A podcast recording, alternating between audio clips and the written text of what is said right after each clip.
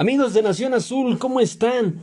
Me da mucho gusto volverlos a saludar y poderles acompañar una vez más.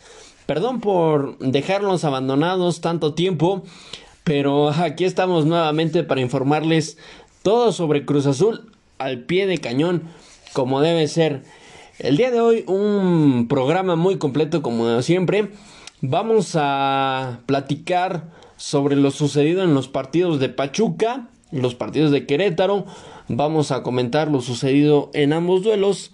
Analizaremos el próximo rival de la máquina en esta jornada. Y vamos a estar checando un tema sobre Corona. Y es que el arquero mexicano ha dado detalles sobre su renovación. ¿Será que tendremos Chuy para rato? De eso vamos a estar comentando un poco más adelante. Y aunque usted no lo crea, por fin Cruz Azul presenta su plantilla completa para este torneo del Guardianes 2021. Estaremos revisando la lista.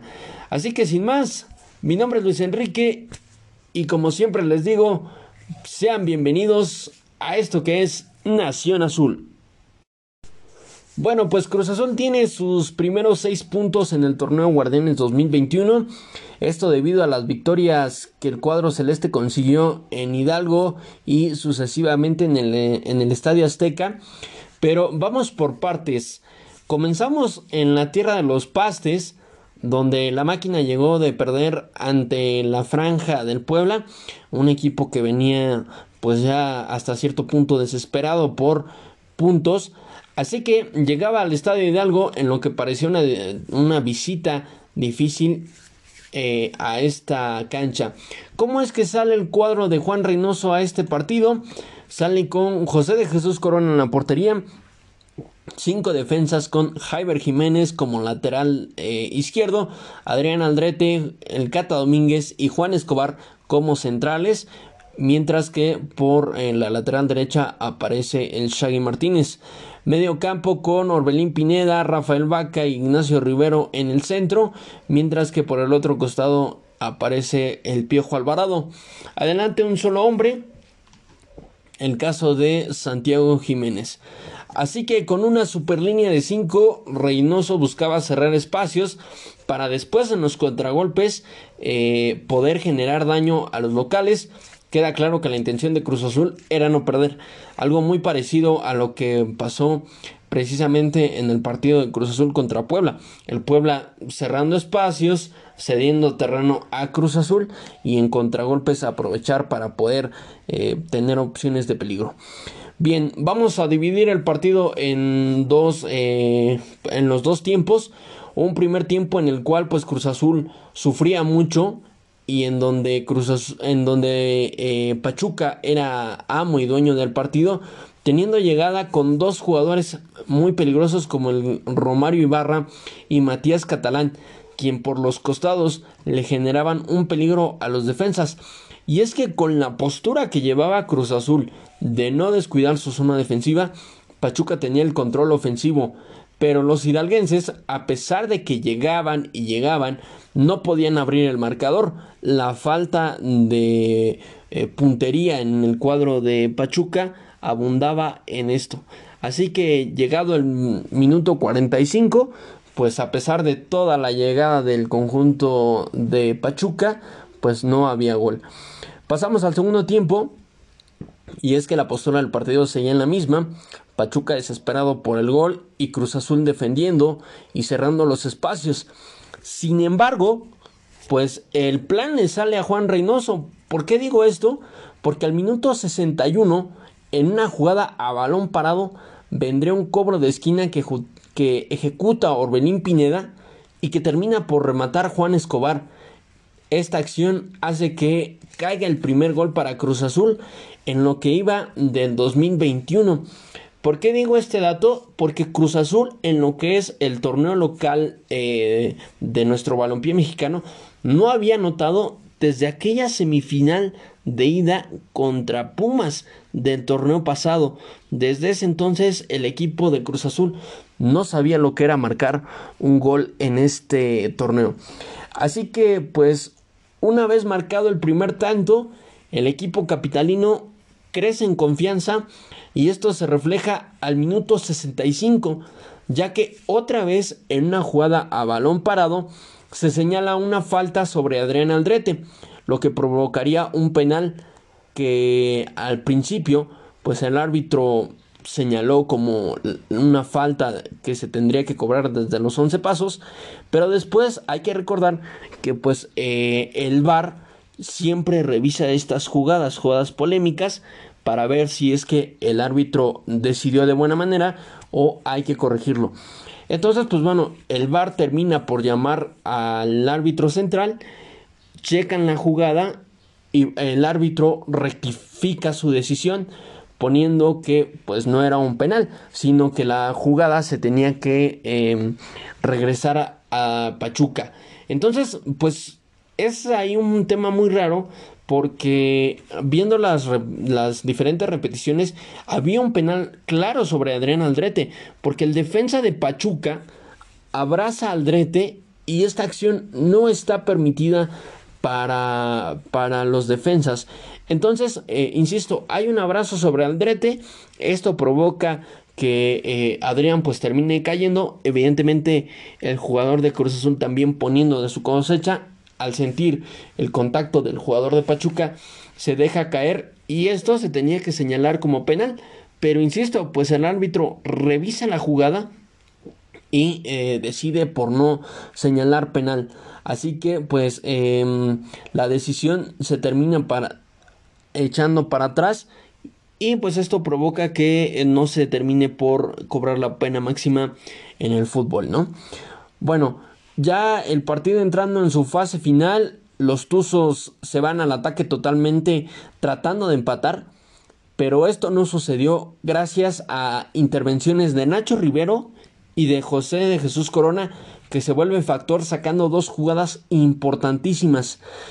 Y a esto le tenemos que sumar la fortuna, sí, esa que en los momentos importantes le da la espalda a Cruz Azul, pues en este partido terminó por apoyar al cuadro celeste. ¿Y por qué digo esto?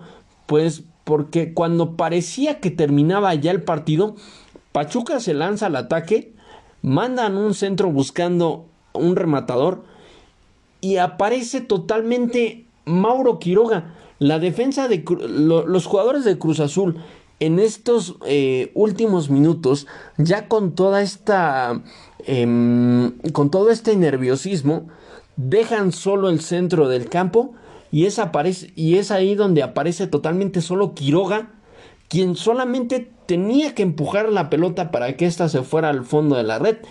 Pero no, esto no sucedió así y el balón terminó por salir fuera del área. Así que como dice el perro Bermúdez, era suya y la dejó ir. Es una jugada que la verdad si tienen oportunidad de verla o si ya la vieron más bien, es una jugada de la cual los delanteros viven. Queda totalmente solo y era la oportunidad para que el Pachuca pudiera sacar eh, pues un punto de, del estadio, ¿no? Así que con esto Cruz Azul saca sus primeros tres puntos del campeonato en un duelo en donde Cruz Azul no convencía en su funcionamiento, pues el esquema de juego dejaba mucho que desear y de hecho el propio director técnico recalca en conferencia de prensa que lo importante era sacar los tres puntos como sea, que no le interesaban las formas de juego, que lo que se necesitaba en ese momento era sacar la victoria. ¿Qué les parece si escuchamos esto del propio Juan Reynoso? Mejorará, hoy tuvimos buenos momentos, más allá que este, muchos dirán, no, pues Cruz Azul, ¿por qué esperó? ¿Por qué no salió a proponer? No nos había estado funcionando y bueno, uno tiene que, ser inteligente. El fútbol es de resultados, una vez que tienes resultados, una vez que ganas en confianza, una vez que curas las heridas, que lo he mencionado ya en estas tres semanas o dos, tres semanas que tengo en el club, este, ver a un Cruz Azul más vistoso. Pero hoy estamos empezando a gatear y cuando uno gatea no quiere correr, no quiere hacer cosas raras. Hoy lo que nos interesaba es ganar, si se podía jugando bien, creo que tuvimos laxo, tuvimos un equipo que la afición de Cruz Azul, si bien es cierto, quiere que gane, pero quiere un equipo entregado. Y hoy demostramos personalidad, demostramos entereza, este, por no decir la palabra que, que muchos hinchas quisieran escuchar. Y bueno, a partir de eso vamos a, construir. Creo que he sido bastante claro en decir que yo no estoy para vender humo. Este, lo que pasa en los juegos se lo digo. Y a mí en ningún momento me avergüenza saber que salimos a, a defender, a friccionar el partido y a intentar ganarlo a partir de ese momento. Así que bueno, pues ahí lo tienen las palabras de Reynoso, el mismo técnico diciendo que pues evidentemente el funcionamiento y las formas pasaban a segundo término mientras hubiera pues el resultado, ¿no? Y es que hay que recordar que eh, pues antes de este partido contra Pachuca, pues Cruz Azul ya traía una presión muy muy fuerte, que era lo que hablábamos en el último episodio, ¿no? Bien, pasamos al segundo duelo que enfrentaba al cuadro de Querétaro. Los gallos que venían de vencer a Pumas y con la motivación en alto, pues buscaban dar la segunda campanada a otro equipo de los llamados grandes. Pero, ¿cómo es que sale el cuadro de Reynoso para este segundo partido? Aparece con eh, José de Jesús Corona en la portería. Adelante, línea de cuatro con eh, el Cata Domínguez, Juan Escobar, Adrián Aldrete regresando nuevamente a la lateral izquierda, el Shaggy Martínez como lateral derecho, Roberto Alvarado, Luis Romo, Orbelín Pineda y Rafael Vaca en el medio campo y adelante aparece Santiago Jiménez acompañado de Jonathan Rodríguez. Después de las lesiones y de los problemas de Jonathan, pues Reynoso nuevamente podía poner un once más fuerte. Un once que pues eh, hiciera que Cruz Azul se viera mejor en el, en el campo, ¿no? Ya entrando en el partido, em, pues Cruz Azul había por completo cambiado, empezando por el uniforme, ya que regresa la clásica combinación de la playera azul, el short blanco y las calcetas igual en azul. Y aquí hago una breve pausa. Me gustaría saber si a ustedes les gusta esta combinación del uniforme.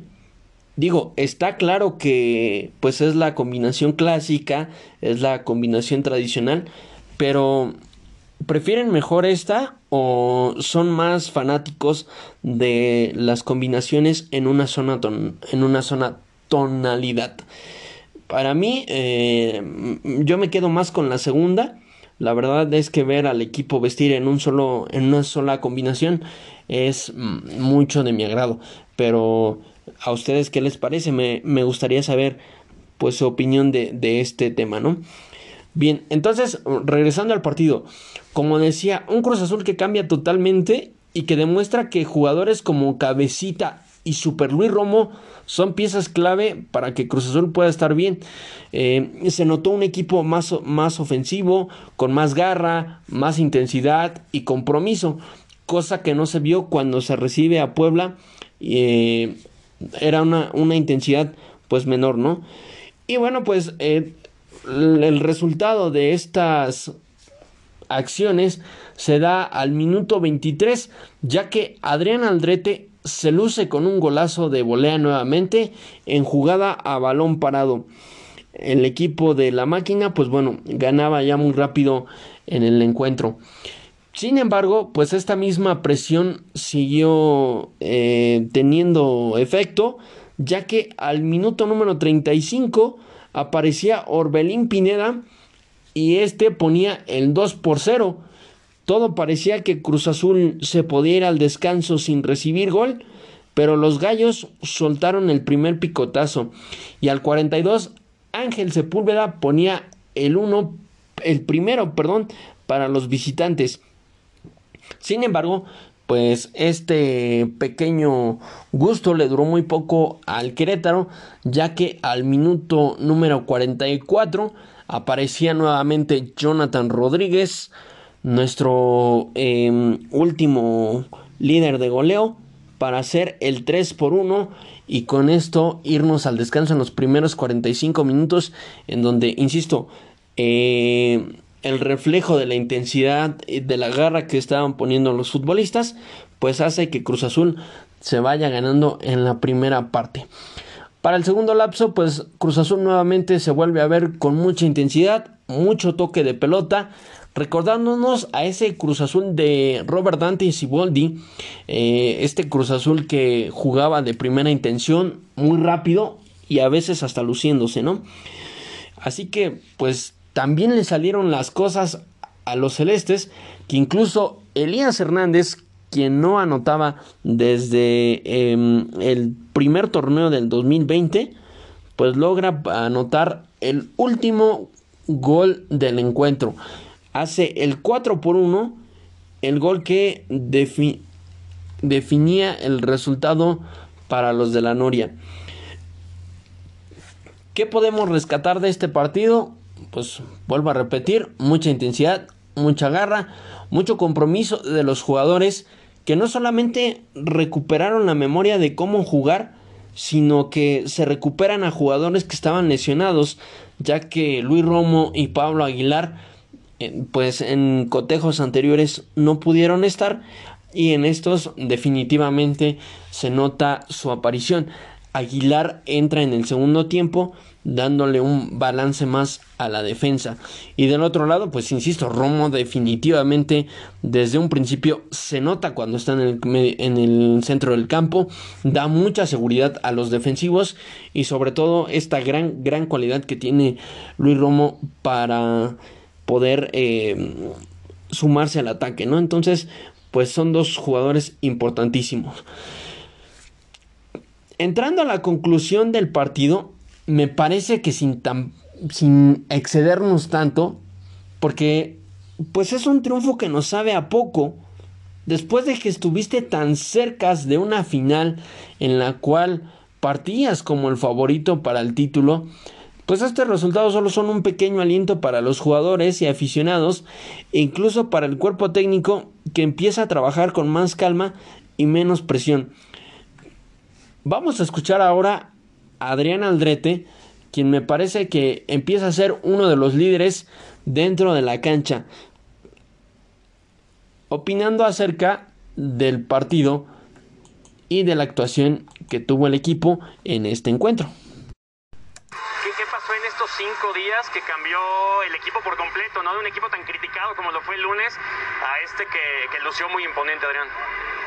Eh, es, es, es, evidente, es obvio que después de lo que pasó el torneo pasado, eh, la desconfianza está, está en, en, la cancha, se siente. Entonces, la única forma de retomar confianza es ganando. Eh, ahorita realmente no nos importa el, el, jugar bien y no sacar resultados. Ahorita tenemos que ir paso a paso, ir de lo más, de lo más básico y empezar a buscar victorias. Es la única forma de ir mejorando también en el fútbol. Eh, Juan también es, es, es, lo que nos, nos ha pedido, mucha actitud, mucho correr.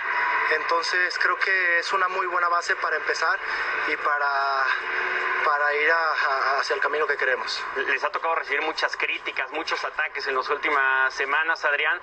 ¿Cómo trabajar, qué hacer para que este equipo se pueda mantener así eh, de todo el torneo? Estar, estar eh, en una burbuja, estar cerraditos.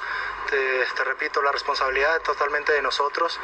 Eh, tenemos que aceptar las críticas, eh, pero bueno, eh, nos dimos cuenta que estamos solos y no pasa nada. Eh, así igual con este grupo, con, este, con esta humildad, con este trabajo, cuando estemos arriba va a ser igual eh, totalmente responsabilidad de nosotros. Ya. Conclusión de lo que dice Aldrete, calma, mucha tranquilidad para nuevamente ir recuperando la memoria. ¿Por qué insisto con el tema de la calma? Pues porque este solo es un partido en el que si Cruz Azul no llega a calificar a esta liguilla, pues de nada va a servir. Pero bueno, por lo pronto Cruz Azul con este resultado suma 6 puntos y nuevamente se vuelve a colocar pues dentro de los primeros 12, que hay que recordar que bueno, pues este torneo permite que 8 entren de forma directa, mientras que los otros 4 vayan a un repechaje para eh, pues enfrentarse y saber quiénes son los 8 definitivos eh, a estar en la liguilla, ¿no? Bien, dejamos de lado eh, pues el tema de los partidos y vamos a ver el próximo rival de la máquina en la jornada 5 del campeonato mexicano. Qué rápido se está yendo este torneo. Un torneo que me parece ha carecido de espectáculo. Eh, este comentario lo digo más como aficionado del fútbol mexicano que de un solo equipo. Eh, los partidos carecen de intensidad, carecen de emoción. Me parece que los equipos no nos han entregado eh, pues un espectáculo bien que sea del agrado para todos, ¿no? Pero ustedes qué piensan? ¿Qué les ha parecido el inicio de este de este torneo? Bien, em, pues entonces Cruz Azul juega el día de hoy viernes 5 de febrero del 2021, va a Aguascalientes y enfrentará a los rayos del Necaxa. Los rayos que buscarán quedarse con los tres puntos de local, los comandados por el profe Cruz, intentarán pues eh, hacer valer su localía. Vamos a revisar los números de Cruz Azul como visitante allá en Aguascalientes y es que tenemos que de las últimas cinco visitas allá al norte del país, pues tenemos tres empates y dos derrotas para el conjunto eh, de Cruz Azul. No son números tan favorables, pero pues no es una plaza que se le complique mucho a el equipo de Cruz Azul. Miren, les doy rápidamente los datos. Empezamos en la apertura 2010 con eh, Necaxa venciendo a Cruz Azul, marcador de 2 por 1. Después de ahí brincamos hasta la apertura 2016 con un empate entre ambas escuadras. Nuevamente, apertura 2017, otra vez empate 1 por 1. Nos vamos a la apertura 2018 con victoria para el conjunto de Necaxa y cerramos con el último duelo que fue en la apertura 2019 Necaxa recibiendo a Cruz Azul con un empate nuevamente a cero insisto los números no son tan favorables para el conjunto de Cruz Azul pero veremos qué es lo que pasa el día de hoy será que nuevamente Juan Reynoso y compañía podrán aprovechar el buen paso y ligar su tercera victoria al hilo. Vamos a ver qué es lo que pasa en este enfrentamiento. Eh, el duelo está programado a las 9.30 hora del centro del país y pues bueno va a ser transmitido por las dos principales eh, televisoras de cadena abierta como lo son TV Azteca y TUDN y eh, también para los que gusten ver el partido a través de la televisión de paga pues tenemos la opción de ESPN. Así que pues hay varias opciones, varias alternativas para poder eh, ver este partido. De acuerdo, pues ahora platiquemos sobre el tema de Corona. Y es que el capitán de la máquina, como sabemos, solamente tiene seis meses de contrato. Es decir, solo le resta pues este torneo que se está llevando a cabo. Y obviamente el jugador pues fue cuestionado sobre si, ya había acercamientos de la directiva con él para pues una futura renovación. Evidentemente pues el futbolista dice que él desea seguir eh, vistiendo los colores de Cruz Azul. Sin embargo pues el mismo futbolista comenta de que de momento no hay nada, que la directiva no se ha acercado a él para hablar sobre una posible renovación. Así que, pues, de momento, José de Jesús Corona eh, está, está frenado. Vamos a escuchar las declaraciones precisamente del propio Corona comentando pues sobre este tema.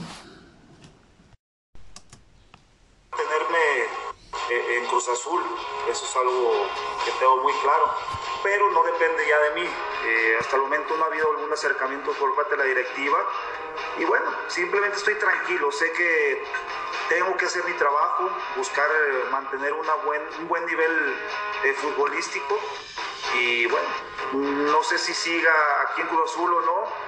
Si sí o qué bueno, la verdad estaría muy orgulloso y muy agradecido. Y si no, buscaremos nuevos aires, ¿no? nuevas oportunidades, pero de que me quiero seguir manteniendo en activo Eso lo tengo claro. Equipo, sé que primero tengo que mostrar una regularidad importante, eh, de aportar también eh, cosas importantes en, mi club. De ahí que las oportunidades se brindan, se, se consiguen, ¿no? Primeramente mostrando eh, buen nivel en, en, sus equipos, en sus clubes, y de ahí puedes conseguir una, una oportunidad, ¿no? Pues ahí están las palabras del propio JJ Corona. Eh, insisto, el mismo comenta de que pues de momento no hay acercamiento de parte de esta nueva directiva hacia él para poderlo renovar. Y a mí me parece que no entra en planes para ser renovado, pues ten, tengo entendido según información de Carlos Córdoba, la intención de la nueva dirigencia es rebajar el sueldo de la plantilla y pues Corona es uno de los jugadores que más eh, cobra en Cruz Azul. Entonces, dicho esto, creo que estamos viendo los últimos meses de Corona en Cruz Azul. Además, me parece que también de alguna otra forma, eh, pues él ya tiene presente pues esta, esta situación, ¿no? Además de que, como sabemos, pues detrás de él hay sangre nueva, como lo es eh, Sebastián Jurado y como lo es Andrés Gudiño. Y bueno, pues eh, creo que la directiva intentará irle dando más oportunidad a estos dos para que pues puedan tener más reflectores, para que puedan tener más oportunidades en el primer equipo y empezar a, a generar pues este recambio importante en el que vuelvo a repetir creo que el mismo Corona pues ya está consciente de que está viviendo pues sus últimas últimos meses en esta en esta institución. Esta entrevista pues bueno eh, la realiza la cadena TUDN a José de Jesús Corona pues previo a este partido que viene contra el equipo de Necaxa. Me gustaría saber ustedes qué harían si fueran los dueños de Cruz Azul qué harían dejan a Corona lo renuevan y de no ser así, ¿quién les gusta para hacer su reemplazo? ¿Les gusta más Sebastián Jurado? ¿Les gusta más Andrés Gudiño? La verdad es que los dos se han visto bien. Gudiño, pues, cuando tuvo su oportunidad en este torneo de la Copa GNP que se disputó el año pasado, lo hizo muy bien. Hay que recordar, pues, aquella semifinal contra el equipo de los Tigres. Y del otro lado, pues eh, Sebastián Jurado, conocemos su trayectoria, es un, es un portero que ya tiene eh, pues experiencia en el arco, sobre todo con el trabajo que hizo en, en Veracruz, ¿no? Así que, pues ustedes qué opinan? ¿Quién, quién les gusta más para ser el portero que supla los pasos de Corona? Bueno, pues para terminar, ¿qué les parece si checamos cómo es que queda la plantilla para este torneo? Después de tantos nombres que se dijeron que iban a llegar, después de tantos dimes y diretes, Cruz Azul pudo publicar su plantilla completa donde encontramos solamente a un refuerzo para este torneo y la reincorporación de jugadores que ya habíamos platicado anteriormente. Vamos a ver cómo es que está esta plantilla. Bien, pues sin grandes modificaciones, así es como queda Cruz Azul para este torneo. Porteros, Corona, los ya mencionados eh, Sebastián Jurado y Andrés Gudiño. Defensas, Jaiber Jiménez, la nueva sangre azul empieza ya a hacerse más constante. Cata Domínguez, Alexis Peña, Shaggy Martínez, Adrián Aldrete, Pablo Aguilar, Juan Escobar y eh, Josué Reyes. Josué que pues es también de los futbolistas jóvenes que más empieza a tener eh, pues participación en este, en este equipo.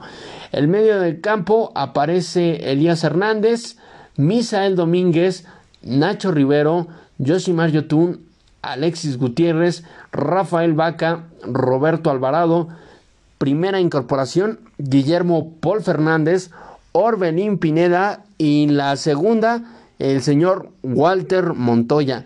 Montoya que va a estar portando el número 9. Ay, ay, ay. Mm, lo que es el 9 y el 10, los últimos años han estado pasando de tronco en tronco. Ojalá que Walter pueda hacer algo diferente y demostrar que está listo para usar ese uniforme, ese número, perdón. Y bueno, pues delanteros tenemos la tercera sorpresa que es Brian Angulo. El Cuco regresa nuevamente para buscar una segunda oportunidad en Cruz Azul. Jonathan Rodríguez y Santiago Jiménez. A estos hay que sumarle la última incorporación de Cruz Azul. Número 5, Alexis Peña. Regresa este número a el uniforme de Cruz Azul. Alexis Peña, este futbolista que estuvo eh, en Guadalajara, que es, eh, fue llevado por Ricardo Peláez después de estar en, en el equipo de Necaxa, en donde pues lo hizo muy bien. De hecho, eso es lo que hace que Peña pues pueda llegar al cuadro de Guadalajara. Sin embargo, Alexis eh, estuvo involucrado en un asunto de abuso sexual.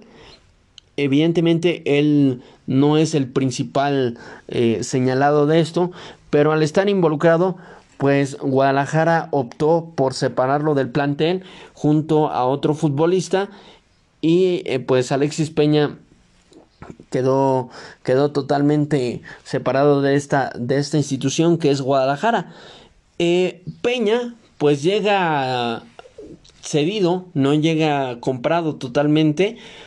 Tengo entendido que Guadalajara eh, va a pagar el sueldo de, Alexis y pues bueno, la ventaja de Peña pues es que el futbolista puede seguir en activo.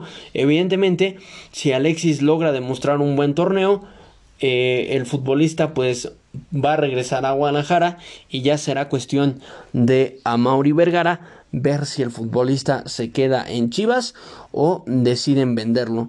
Podríamos decir que no es el jugador que se esperaba, que no es el gran jugador, pero pues em, lo que tiene a su favor pues son las buenas actuaciones que demostró en Necaxa, que insisto, pues son las que hicieron que el futbolista pudiera llegar al equipo de Guadalajara. El único refuerzo que tuvo Cruz Azul para este torneo, ya que pues la, la ventana de traspasos se ha cerrado y pues ya no hay forma de que pudiera llegar algún otro futbolista al cuadro celeste. Aquí también vamos a platicar de por qué es que no llegó el caso de Canu, este futbolista brasileño que yo les comentaba en el, eh, en el episodio anterior, de que era un futbolista que ya estaba muy cerca de llegar a Cruz Azul, pero no termina de llegar. ¿Por qué? Porque Cruz Azul en este tiempo está negociando de forma muy diferente. Lo que están haciendo eh, Jaime Ordiales y Álvaro Dávila es buscar a futbolistas a préstamo, no a compra definitiva. Probar si es que realmente pueden funcionar en Cruz Azul si es que realmente tienen eh, pues los suficientes eslabones para poderse quedar en el, en el equipo. Y pues una vez que hayan probado que son eh, aptos para Cruz Azul poder firmarles un contrato definitivo. Aquí el caso de Canu pues era este. Eh, Cruz Azul pedía que el futbolista llegara a préstamo y el equipo de Brasil pues no quería vender a este futbolista, no quería dejar salir, perdón, a este futbolista a un préstamo, quería que fuera una venta definitiva, pero pues bueno, Cruz Azul, insisto, no quiso hacer esto. Em, tiene partes buenas y tiene partes malas. Evidentemente, como directiva te proteges de no de no traer, perdón, a cualquier jugador no traer a un alemán, no traer a un marañao, no traer al primo lejano de Messi, etc, etc. Y pues también jugar un poco a la segura, ¿no? Como vuelvo a repetir, ver si el jugador puede funcionar. Si es que sí, pues quedártelo definitivamente. Aquí, por ejemplo, les pongo un ejemplo, futbolistas de Cruz Azul que en este momento están prestados, pues uno de ellos es el señor em, Ignacio Rivero, quien está prestado por parte de Solos. Tengo entendido que este es su último torneo de préstamo. Si Cruz Azul desea quedarse con él, pues tendrá que em, ofrecerle un contrato definitivo. ¿Cómo ven ustedes este nuevo método de negociación de los dirigentes? Que también pues nos vuelve a reconfirmar que en este momento pues no hay eh, tanto dinero para comprar jugadores a lo loco como se hacía anteriormente. Así que bueno, pues ahí está el plantel. Estos son los futbolistas que van a estar representando a Cruz Azul. Eh, ¿Cómo ven ustedes esta plantilla? qué le moverían, qué le falta al cuadro celeste de Juan Reynoso. Que pues aquí hay que decirlo, Walter Montoya se termina quedando de última opción. Al ver que no se podían eh, poner de acuerdo en un delantero, pues llega Montoya. Y el caso de Paul Fernández, Paul Fernández que desde un inicio impresionó a Reynoso. De hecho, su último torneo con Boca Juniors deja muy buenas sensaciones. Y esto es lo que está haciendo que eh, pues Paul eh, fuera el primero en quedarse en Cruz Azul. El caso de Brian Angulo, pues lo mismo. El equipo necesitaba delantero, tenían Angulo y pues Brian termina quedándose. Esto adicional a que pues ningún equipo de ya sea de la Liga MX o de Ecuador, que era el que era el país donde lo buscaban, pues terminara por llegar a un acuerdo con Cruz Azul para poder negociar a este futbolista. Así que, pues bueno, ahí está. Este es el plantel. Estos son los jugadores que veremos si es que pueden conseguir algo para este torneo Guardianes 2021. Bueno, pues ahí lo tienen, queridos amigos de Nación Azul toda la información de Cruz Azul. Vamos a ver cómo le va a la máquina el día de hoy eh, allá en Aguascalientes. Pero como siempre, aquí en Nación Azul tendremos todos los detalles de este partido. Tendremos toda la información de lo que vaya ocurriendo en la semana. Y como siempre les digo, para mí es un gusto y un placer poderlos acompañarlos. Pero antes de irnos, invitarles a que me ayuden a compartir este contenido con todos sus amigos para poder llegar a más Nación Azul y así seguir creciendo como pues este equipo que a pesar de los años no se ha extinguido. bueno, pues sin más, yo me despido. Mi nombre es Luis Enrique. Les mando un fuerte abrazo. Cuídense mucho. Nos vemos la próxima. Adiós.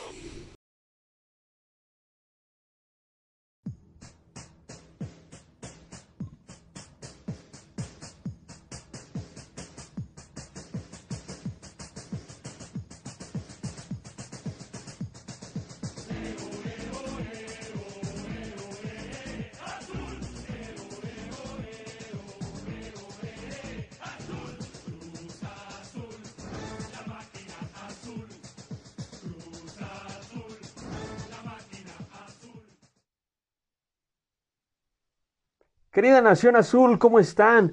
Me da mucho gusto saludarles y nuevamente estar con ustedes una semana más.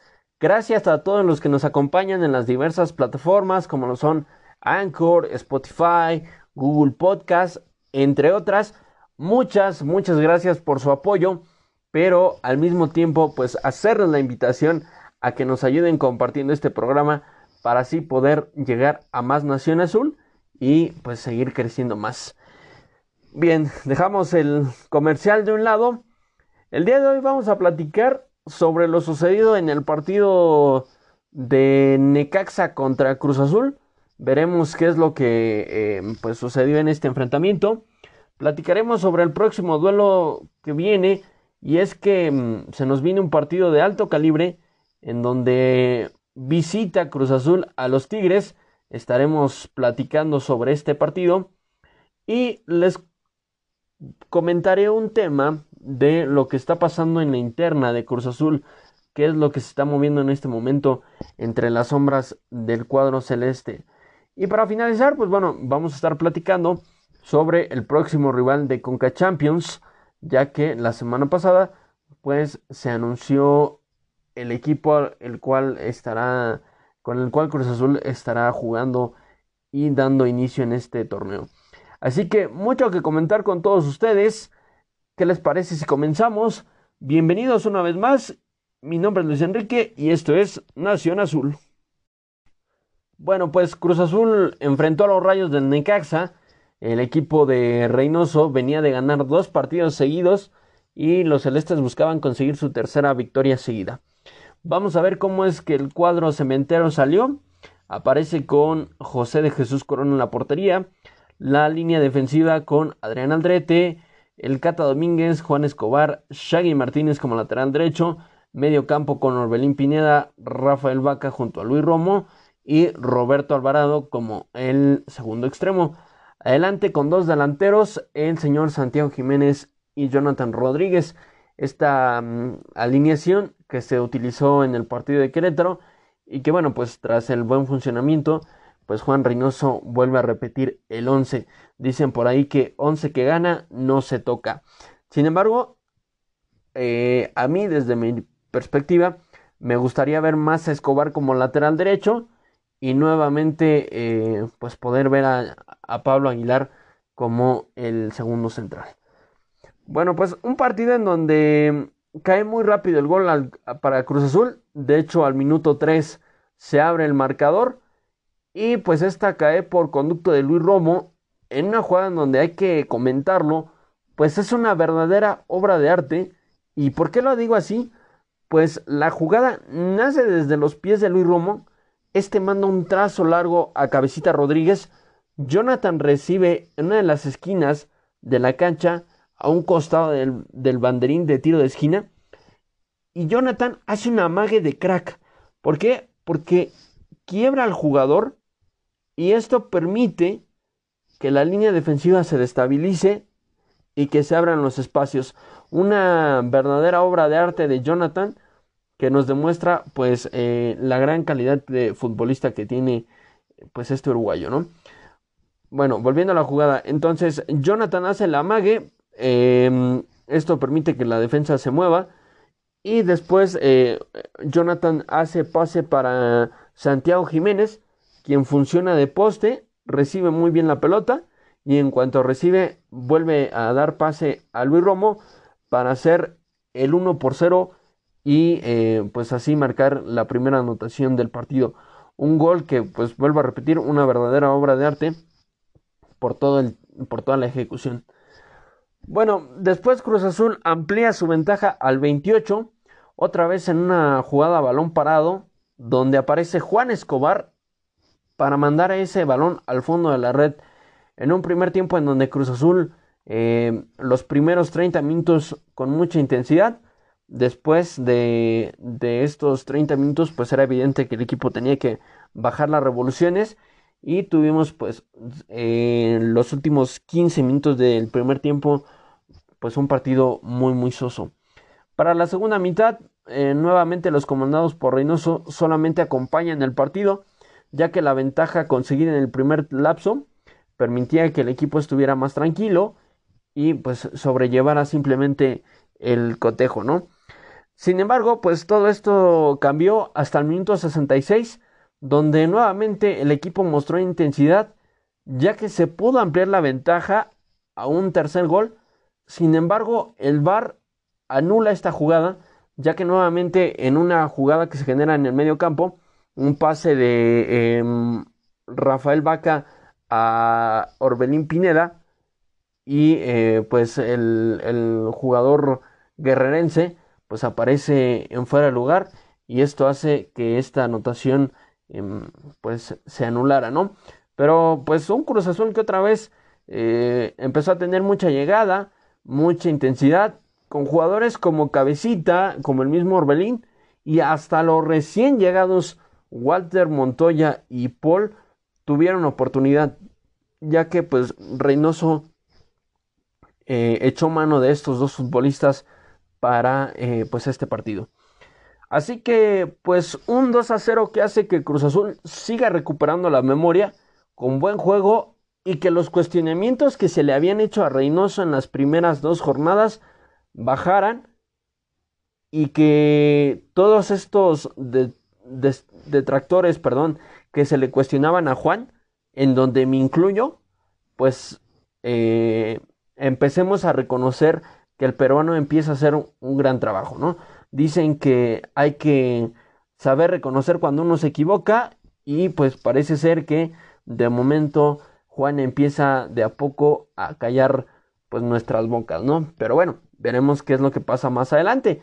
Em, insisto, con este triunfo pues el equipo se pone entre los primeros ocho de la competencia, pero, pero, esto que estamos viendo me parece que hay que tomarlo con calma, con mucha calma, ya que a este torneo le falta todavía mucho por caminar. Es un torneo todavía muy, muy joven y eh, pues donde, donde hay todavía un tramo largo, ¿no? Incluyendo pues la liguilla que es la instancia que se le complica mucho al equipo de Cruz Azul desde hace muchos años. Pero bueno, ¿qué les parece si escuchamos las declaraciones de Luis Romo y nos ponemos de pie para escuchar a este gran, gran futbolista? Tuvimos un arranque y un cierre de torneo pasado muy complicados. Eh, lo importante yo creo que para salir de una mala racha es, ganar. Ganamos un partido no haciendo lo mejor, simplemente jugando a ganar. Y ahora nos enrachamos. Tenemos que aprovechar el momento y seguir para adelante siempre. Eh, es, un, es un momento en el que no quisiéramos parar, pero también, para serte sincero, tenemos que aprovechar para ponernos al tono físicamente. Tuvimos prácticamente una semana de pretemporada, nos costó mucho el arranque y ahora a meterle con todo que tenemos que ponernos a tono y, y ya vendrán nuevos, nuevos partidos para volver a recuperar nuestro nivel. No, la afición, la verdad, es difícil darle un mensaje con la boca. La verdad, yo creo que lo que, lo que nos pasó el torneo pasado no lo respaldamos con la boca. Ahora tenemos que jugar y dejar que, que ellos vayan manejándolo como ellos lo vean. La verdad, nosotros nos tenemos que concentrar en hacer nuestro trabajo dentro de la cancha y nada, nada no darles ilusiones con la boca más que con el juego. Pues ahí están las declaraciones de Super Luis Romo, que pues nuevamente, como lo veíamos eh, en el capítulo anterior, al igual que Aldrete, pide a la afición tener calma e ir con los pies eh, bien fijos sobre la tierra. Bueno, ¿qué le viene a la máquina en la jornada número 6 del campeonato mexicano? Toca jugar contra los Tigres de la Autónoma de Nuevo León, los felinos que vienen de su participación en el Mundial de Clubes, en donde jugaron la final ante el equipo del Bayern Múnich. Así que será muy interesante ver cómo es que los dirigidos por Ferretti encaran este duelo si lo toman como un partido más o deciden encararlo con la intención de sacar tres puntos que bueno pues les permitan seguir siendo contendientes al título. Y, y es que se nos viene un duelo que en los últimos años se ha vuelto un partido de mucha intensidad pero sobre todo de mucha polémica. Y por mencionarles algunos ejemplos ¿qué les parece si arrancamos con el clausura 2016 cuando Cruz Azul en el Estadio Azul recibía a los Tigres, eh, comandados por eh, Guiñac y Ferretti. En un partido en donde Cruz Azul buscaba su pase a la liguilla, el equipo celeste tenía que vencer a Tigres si quería estar dentro de la fiesta grande, pero pues esto no sucedió así y con un marcador de 3 a 0 a favor de los Tigres, pues Cruz Azul eh, no pudo estar en la fiesta grande del fútbol mexicano. Vámonos a fechas más recientes, al año 2019 y más concretamente a la final del League's Cup, donde Cruz Azul después de toda la sacudida que sufrió y todo el show que se armó con la salida de Peláez y Caixinha, jugaba una final que le diera credibilidad al proyecto de Robert Dante Siboldi. Partido jugado en los Estados Unidos, donde los celestes pudieron coronarse ante los Tigres y ser el primer equipo en conseguir un título internacional. Había este morbo porque, insisto, pues Cruz Azul llegaba con todo este ruido que se había generado y Tigres con el buen plantel pues buscaba por fin poder conseguir un título internacional.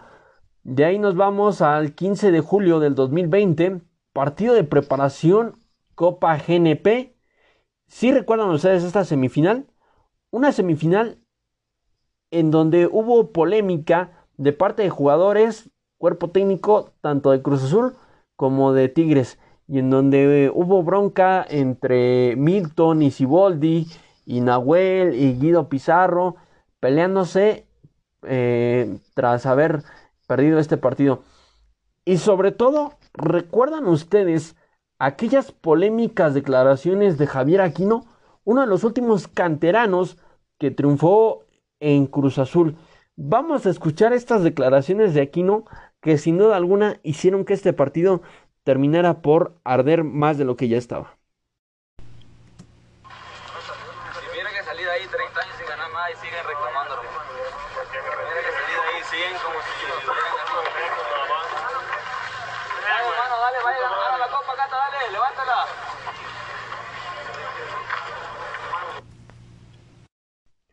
Ahí están las declaraciones de Javier Aquino. Las vuelvo a repetir, a situar textualmente.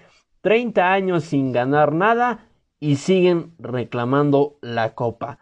Venga, Cata, levante la copa. Unas declaraciones en donde a Javier se le cuestionaba que no sabía reconocer de dónde venía, que no era consciente de lo que estaba diciendo, porque muchas veces cuando una persona consigue el éxito, normalmente se le dice que no olvide las raíces, que no olvide quién fue, de dónde salió. Y parece ser que pues aquí no en esta, eh, pues en estas declaraciones tomó pues eh, una, una, una, declaración muy polémica e insisto en donde pues se le olvida al oaxaqueño pues eh, sus raíces, el inicio de, de su carrera futbolística. Bueno, pues em, con todo esto de las declaraciones de Aquino, le sumamos pues la agónica tanda de penales en donde Gudiño demostró su gran calidad y pues em, pudo hacer que Cruz Azul avanzara a la final. Y por último, el último antecedente, nos vamos a la llave de cuartos de final del torneo pasado, donde Cruz Azul dejó fuera a los Tigres por un marcador global de 3 a 2 eh, una llave en donde el primer partido, pues Cruz Azul se ve muy superior, venciendo al conjunto de los Tigres por tres goles.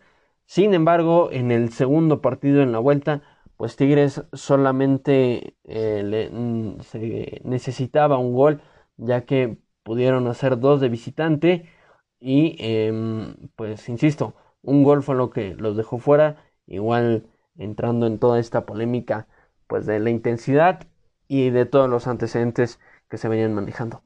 Así que un duelo que vuelvo a repetir, mucha polémica de por medio. Eh, vamos a ver qué postura toman los Tigres eh, en este partido, si es que se decide utilizar a un equipo titular o Ferretti manda a un cuadro suplente.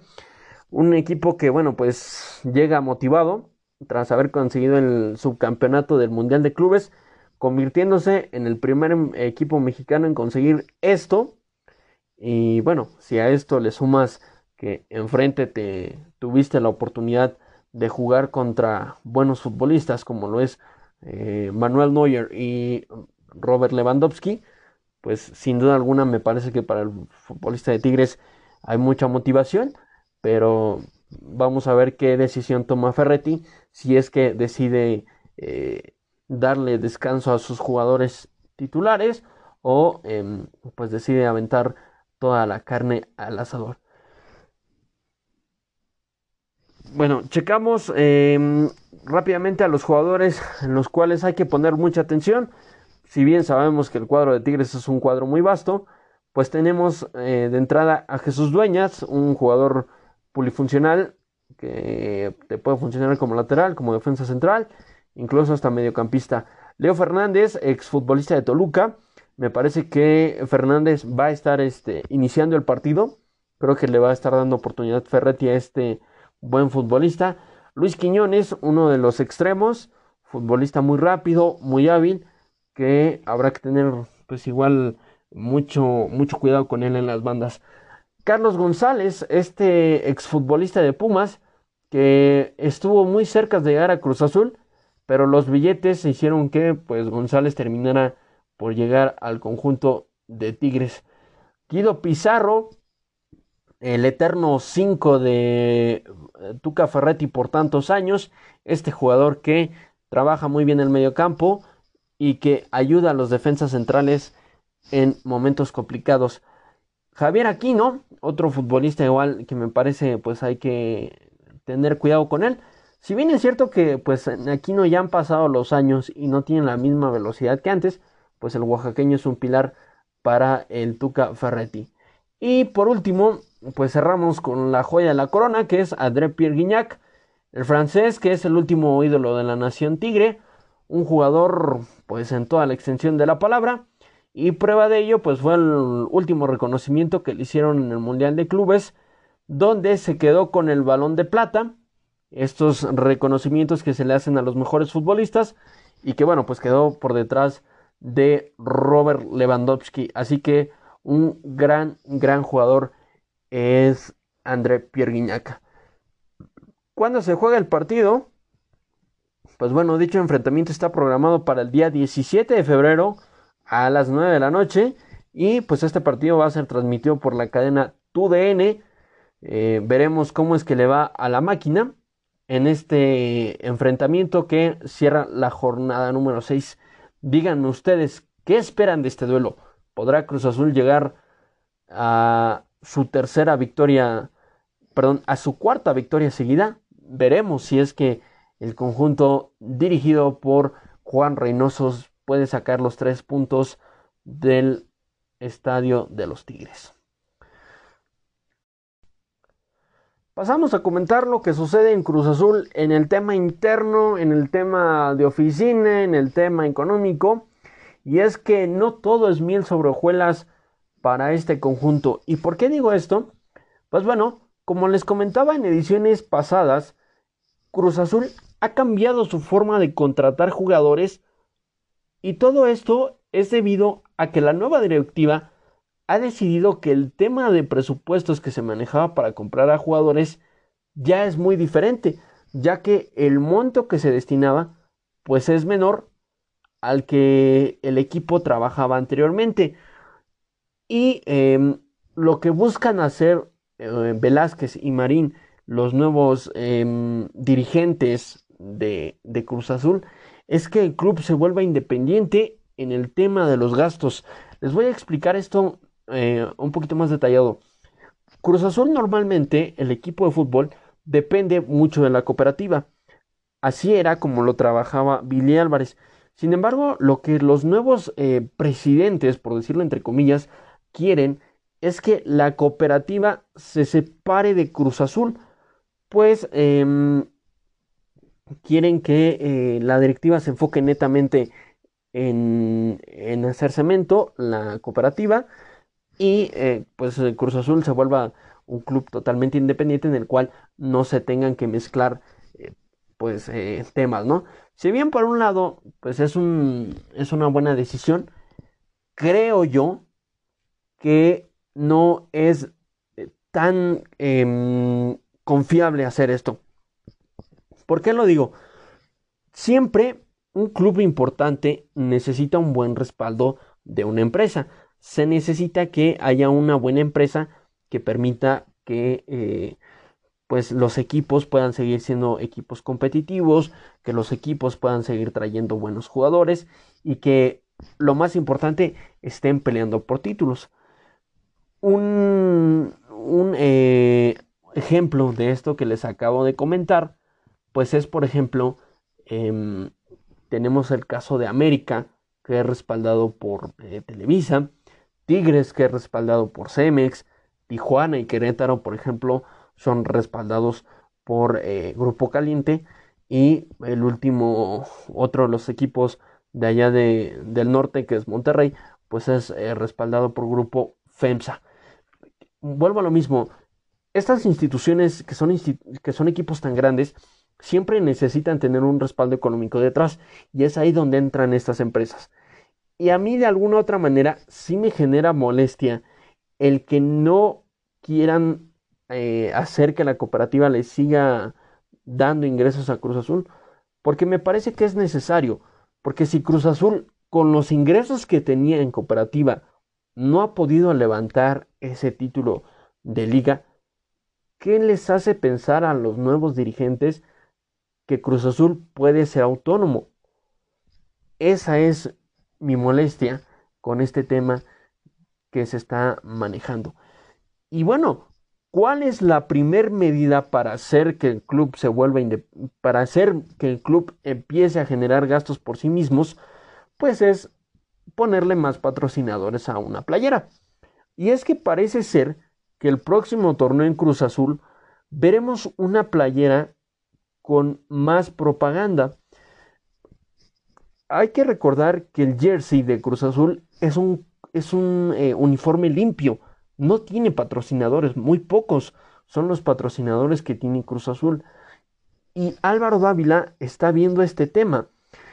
¿Cuáles son los patrocinadores que se manejan para estar en la playa de Cruz Azul? Número uno, se habla de ATT.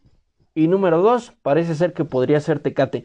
Aunque el tema de Tecate yo no lo veo eh, tan seguro, porque hay que recordar que el Estadio Azteca pues es patrocinado por Corona y mm, pues no, no me imagino a Cruz Azul jugando en el Estadio Azteca eh, con, con, la propaganda de Tecate, ¿no? Pero bueno, veremos qué es lo que pasa. Insisto, si bien Álvaro Dávila pues es un especialista en este tema, ya que con Monarcas lo hizo muy bien, hizo que el club con muy pocos ingresos pudiera hacer buenas cosas y que pues la institución de Morelia pudiera de a poco ir generando su propio dinero, pero pues Cruz Azul y Monarcas no son el mismo, eh, la misma institución, ¿no? Queda claro que pues Cruz Azul pues sí es un club con más, más importancia a nivel nacional en lo que es eh, pues el fútbol mexicano. Pero bien, dicho todo esto, ¿a ustedes les agrada la idea de ver a un Cruz Azul independiente de la cooperativa? o concuerdan conmigo en que pues Cruz Azul tiene que seguir recibiendo ciertas cantidades de la cooperativa para seguir siendo un equipo competitivo.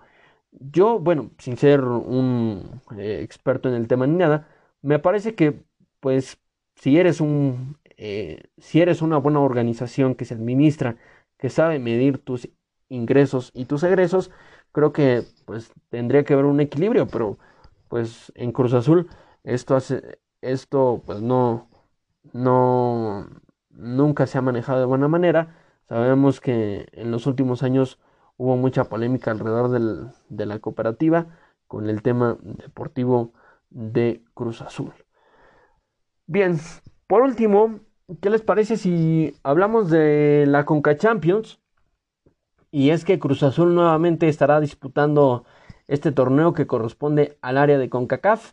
El torneo, como les comentaba al inicio del programa, se realizó el día miércoles 10 de febrero y a nuestro equipo le toca enfrentar al, perdónenme por la pronunciación, pero le toca enfrentar al Archie Football. Este equipo que pertenece a la Liga de Haití, un equipo que, pues bueno, apenas fue fundado en el año del 2017. Sin embargo, a pesar del corto tiempo de su nacimiento, esta, institución ya se, ya se, coronó en la liga de, de, su país y esto fue en el año del 2019, el Archief Football. Así que pues Cruz Azul tendrá que enfrentar a esta institución. Esto será en el mes de abril.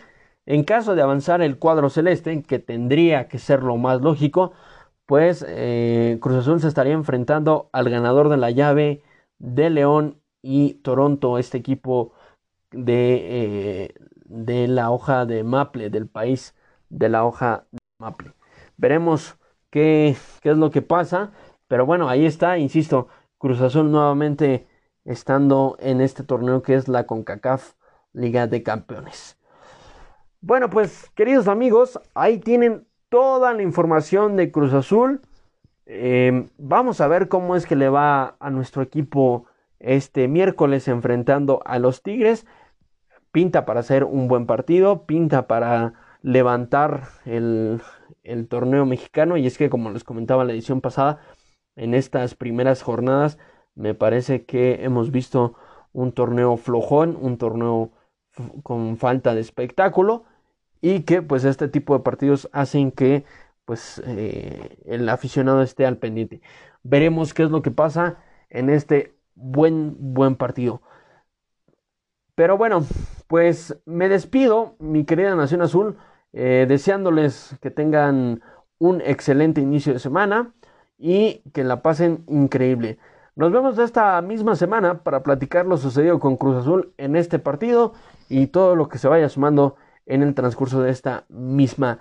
Mi nombre es Luis Enrique y esto es Nación Azul. Adiós.